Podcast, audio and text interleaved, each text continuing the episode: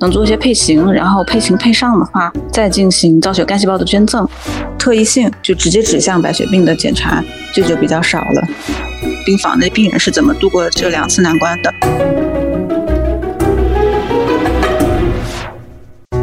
如果我们的节目很荣幸受到了您的喜爱，想参与我们的群聊，分享不定期福利，可以添加微信 Cheese Radio C H E E S E R A D I O 来加入我们的微信听友俱乐部。同时，也感谢你把我们的播客《这病说来话长》分享给你的朋友们。你哪儿不舒服别慌张，毕竟人吃五谷杂粮。你哪儿不舒服别紧张，来听医生怎么讲。内外妇儿科研临床，药剂检验和影像。没事儿就别胡思乱想，人生还有下半场。这病说来话长，但是也好讲。这病说来话长。欢迎收听，我是阿汤。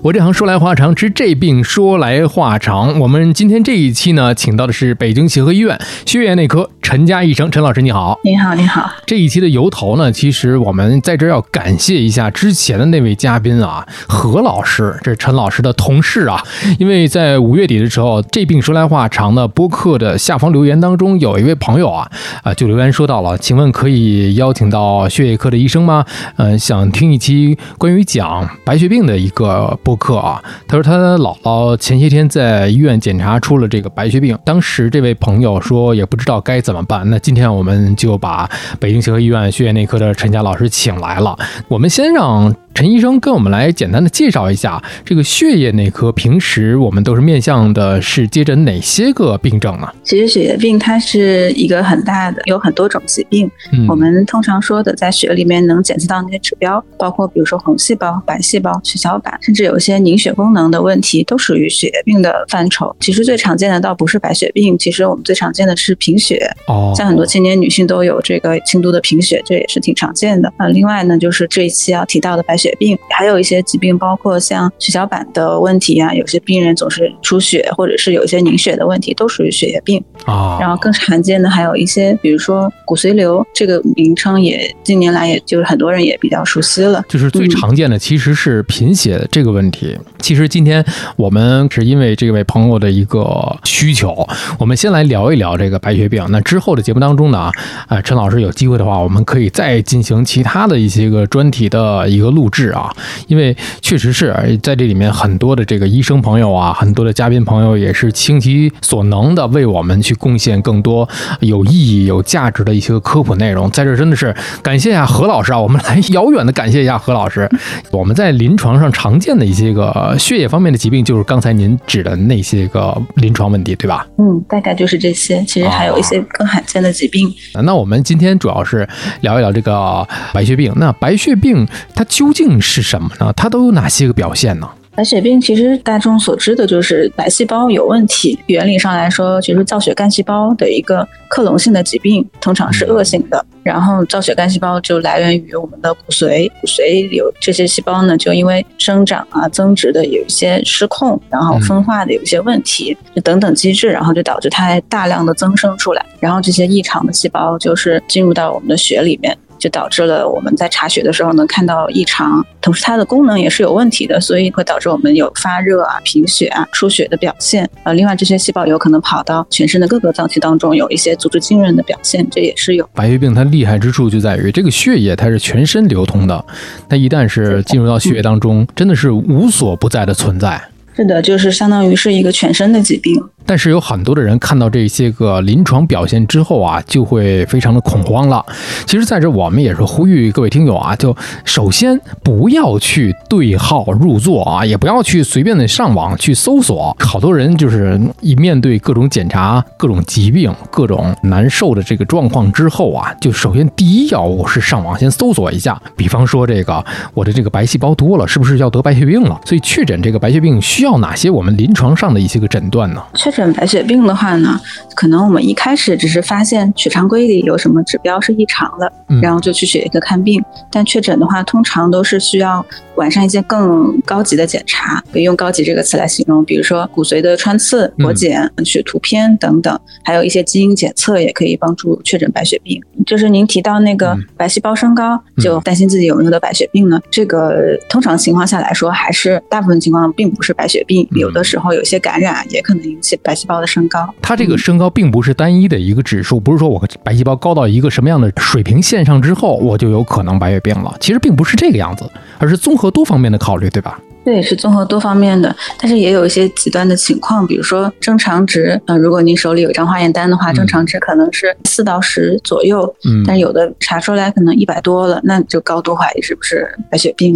也就是说，很多的疾病其实不单单是今天我们聊的白血病的这么一个问题，很多太多了。所有的这些个检查，我们是多维度、多重角度去考虑的。你包括你这是检验上面的，还有这个我们影像上面的，就是单说其他的一些个疾病啊，还有你的个人感受啦。就是之前我们聊的，包括腰间盘突出、腰间盘膨出，有很多人说啊，膨出一定会比突出轻吗？还得看您的这个自己的感受。一是千万不要恐慌，二不要盲目的去搜索，还是来看一看线下的医生来怎么讲。是的，是的，那说到了这个白血病呢，呃是不是还有急性白血病和慢性的白血病之分呢？那还有哪些分类？就是有急性和慢性的分类，嗯，然后根据它就是造成这个疾病的那种白细胞也可以进行分类，比如说有的人是髓系白血病，有的人是淋巴细胞的淋系白血病。嗯，我记得我不是药神那个电影里好像就提到嗯。的是、那个是慢性的淋巴细胞白血病，如果我没记错的话。嗯、它是嗯根据哪个角度去分出来的这些个分类呢？白细胞一开始都是造血干细胞分化来的，嗯、对，然后它就会分成不同种类的白细胞。嗯，像我们所说的血常规的那个检查单子上有白细胞那一项，就是一个总的分类。嗯，然后底下其实还有一些别的分类，比如说有是中性粒细胞、是碱性粒细胞、是酸性粒细胞，这些都算髓系的细胞。然后还有就是淋巴细胞。淋巴细胞再往下分就是 T 细胞、B 细胞，嗯，如果是这些有问题，那就是算淋巴细胞的白血病。啊，不同的分类，它其实只是分类不同，不是说因为某一种类型它会严重或者是轻吧？啊，这个没关系，但是急性的一般都会重一些。嗯，也就是说，这个白血病我们是可以预防的吗？或者是说它是先天的疾病还是后天造成的呢？啊、一般来说还是后天呃为主。有时候病人也会问我，为什么得这个白血病呢？这有什么原因呢？对，就会想找一些因素，比如说是不是家里装修啦，嗯是不是去哪儿就是接受了一些放射性的东西啦，嗯，或者是感染了什么特殊的病毒。嗯一般来说，也有一些研究也发现，嗯，有病毒感染啊，或者是接受了大剂量的呃放射之后有出现白血病的情况。但大部分情况其实是没法找到病因的，就大部分病人还是比较担心是不是接受了很多的放射线，然后嗯就所以才有白血病了。这个一般是鉴于那种非常大量的放射性的物质接触以后，比如说之前历史上就是那个广岛原子弹爆发以后，当时就的确是白血病的发病率也增高，嗯，这个也是有的。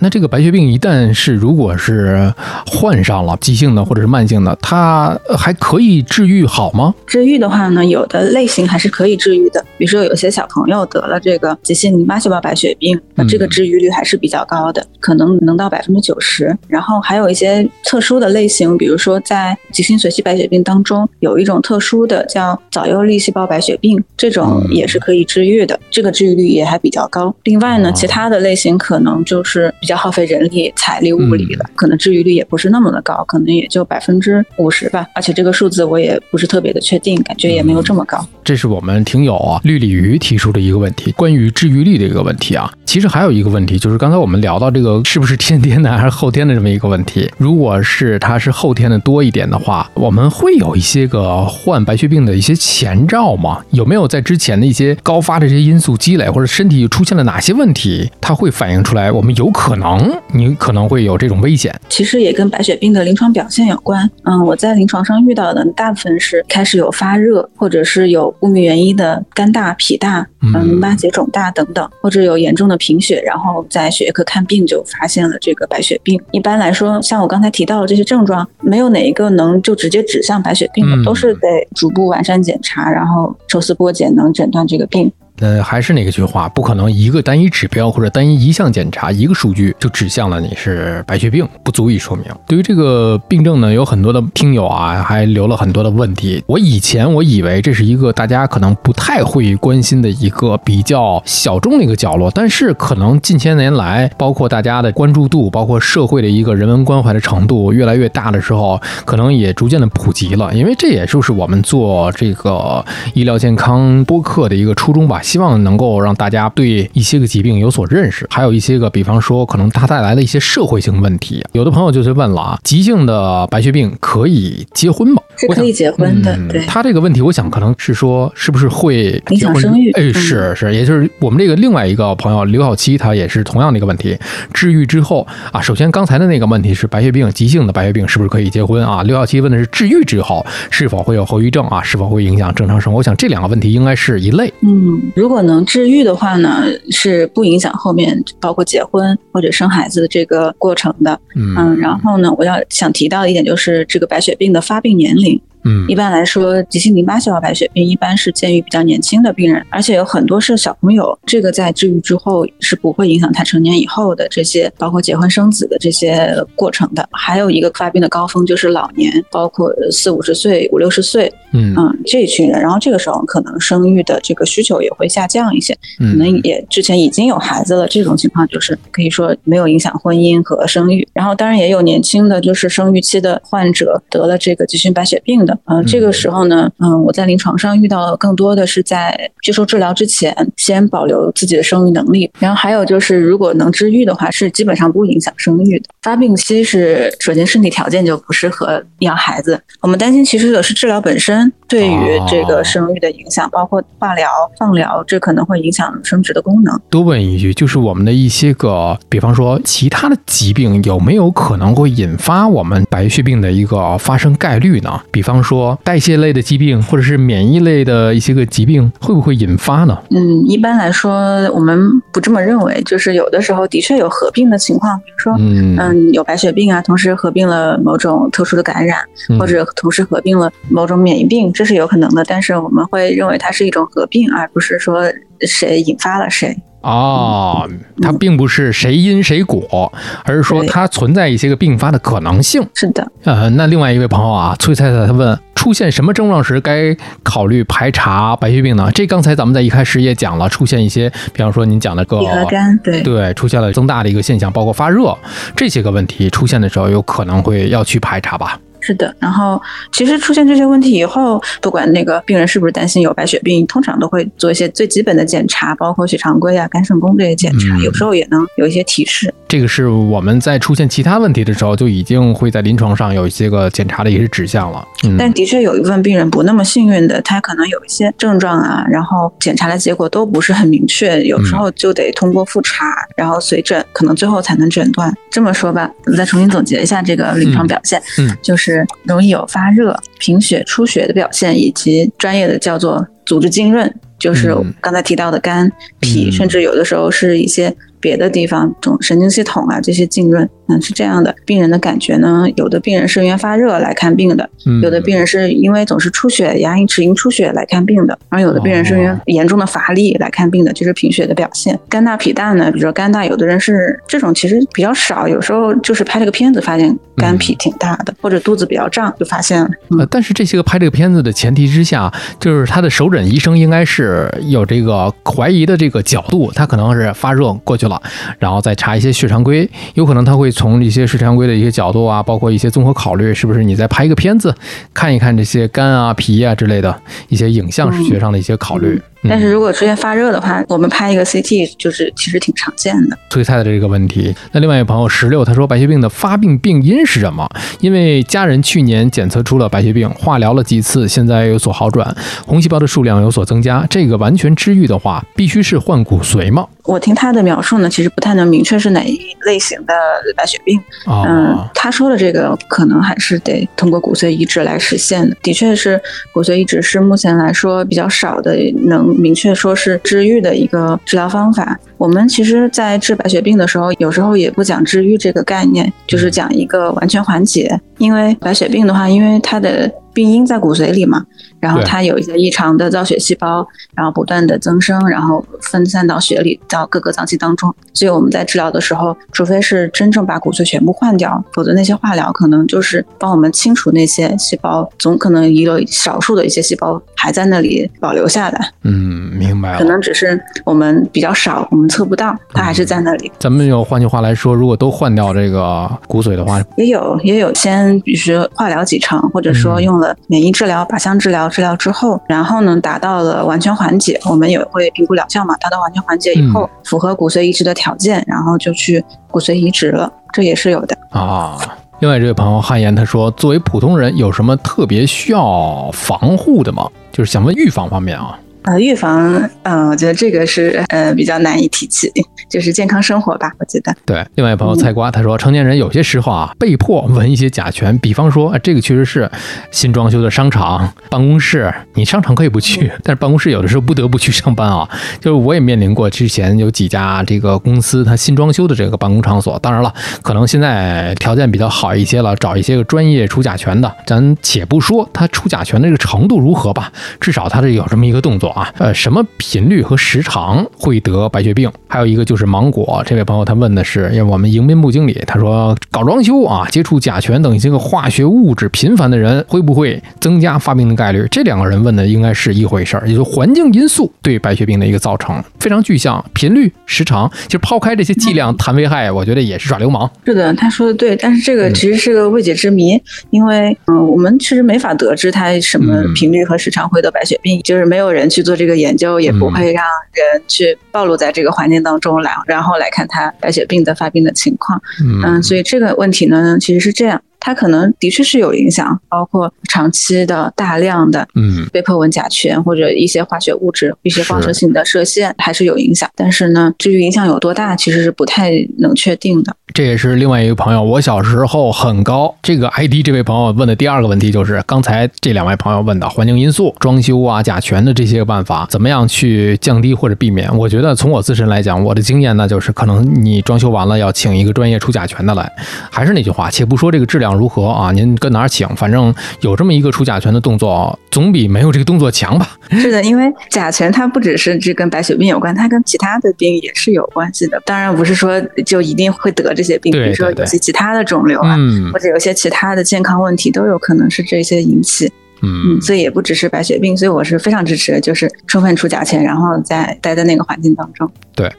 呃，然后我小时候很高，他问的第一个问题，回过来看，他说普通人得白血病的这个概率会高吗？呃，需要在体检的时候专门去检查一部分吗？如果去体检的话，应该查哪个部分可以查出来？这个刚才我们说是临床，你有表现症状了，比方说发热呀，嗯这一些个其他的症状，那他体检，其实这是好事儿啊，这是好事儿。嗯，是的。首先他说概率的问题，普通人这个概率有研究有数据吗？嗯，我们国家的话，大概其实我专门学习了一下，嗯嗯，然后我们大概是十万个人里面有个位数会有这个白血病，总体来说还是比较罕见的一个病。体检的话呢，就是嗯、呃血常规能帮我们有一些提示，另外就是其他的相对而言特异性就直接指向白血病的检查，这就比较少了，得靠综合判断。我们来看另外一位朋友啊，杰米，他说国内相关靠谱的检查和治疗的医院有哪些啊、这啊？个首先协和是一个，呃，医院还是有很多的，因为我主要在北京工作嘛，我觉得北京有很多医院就挺不错的、嗯啊，包括有一些呃医院的排名啊，这些觉得大众也可以有一个参考，协和也是其中之一，包括像北大人民啊，他们做骨髓移植就比较多，还有就是有些血液病专科医院，包括天津的血研所，嗯人家在血液病方面也是比较权威的。另外呢，就是呃全国的，包括一些省立的医院、三甲医院，我觉得都还挺靠谱的。呃，不同的医院可能有自己的特色，有自己所特长的一些科室，这个大家可以去相关的一些个地方去查一查就好了。我觉得这个是一个就诊的一个小知识吧。嗯，是的。这是一个方面，呃，另外一个朋友他问的是 Fred，他说医保对于白血病的覆盖率以及大概的治疗费用，这个问的还是挺现实的啊。对，其实，嗯，很多情况下呢，的确得了白血病以后，的确对患者本人，对于患者家庭来说，都是一个考验，不管是人力上的，还是这个物质基础、金钱上的。你像比如说，对于一个病人，那我们当然希望他能获得一个长期的生存，能生活的比较好。对，那有时候如果考虑骨髓移植的话，可能就几十万就起步。然后呢，对于有一些呃老年患者呢，也要接受化疗的话，其实这个费用也是非常的昂贵。一方面是就是化疗药物本身，包括有现在有些新药，有一些免疫治疗，有一些靶向药都还挺贵的。然后另外一方面就是在治疗之后有一些并发症，我们也是需要治疗的。那这个时候呢，处理并发症也是需要一大笔费用的。那这个是可以走医保吗？呃，大部分情况还是可以走医保的，但是有的时候呢，嗯，我就举个比较具体的例子吧，嗯。比如说在打化疗之后，就是有一些病人会出现比较严重的白细胞下降，嗯。然后这个时候呢就容易合并感染，然后合并感染之后就通常需要一些很强的抗生素才能控制下来，嗯然后这抗生素呢有时候就是没法走医保，哦，原来是这样啊！看一看这位朋友笑笑，他说新冠啊，一类医馆偶发二阳的这个背景之下啊，白血病康复期病人和家属有什么需要特别注意的吗？当医生，我是经历了首阳和二阳，然后同时也看到这些就是血液病病房的病人是怎么度过这两次难关的。嗯嗯，首先二阳呢相对而言温和一些，嗯，但是都是需要注意防护的，警惕感染。对，特别是合并新冠以后，这个呃有的病人还是有这个比较，就是整体来说比较凶险的，有感染性休克的情况，这些都是有可能的。我对于就是特别是治疗之后的白血病的康复期病人和家属呢，还是得注意防护。嗯平常就是粒细胞缺乏，就是白细胞下降的这个阶段，还是要戴好口罩，嗯，注意手卫生。这是这样的。小思这位朋友他说，急性淋巴白细胞治疗同时有呃熊猫血治疗会更难吗？啊，这个问题就是也是牵涉到治疗之后的康复期的问题。打完化疗之后，我刚才提到有一段时间是因为化疗就是帮助我们把那些异常的白细胞全部杀掉，嗯然后呢，这个时候骨髓当中其实是一个骨髓抑制的状态，包括白细胞下降，然后有的病人会有贫血、血小板下降、三系减低的情况。然后这个时候如果需要输血治疗的话，对于熊猫血的病人来说，可能就很难找到这个合适的来源、合适的血型。困难点主要是在这儿，治疗期间的一个事情。啊，我们再来看另外这位朋友啊，米拉，他说，呃，小宝宝如果初期患有白血病，有什么样的症状呢？小宝宝，小宝宝的话也是有，就是之前提到的那些症状。有的小宝宝呢，就是肝脾大会更明显一些，因为小宝宝他皮肤薄，然后呢骨骼框架也也比成年人要小一些，嗯，然后就能更容易就是摸摸肚子就发现他这个肝大脾大，然后就往这方面去去完善检查了。另外，他有一些之前反复提到的一些症状，发热呀，嗯、这些症状小宝宝也是有可能有的。啊，这是关于小宝宝的一些个啊症状的一些表现啊。嗯，就是我平常看的还是主要是成年人嘛，嗯所以小宝宝的话呢，主要是在儿科、儿童医院就会比较多一些。嗯，我们再来看啊，迎面部经理毛小果他说，健康人群有哪些方式可以帮助白血病患者吗？捐献造血干细胞吗？因为刚才的这个奚落的问题也是这个问题，我们两个问题可以合在一起啊。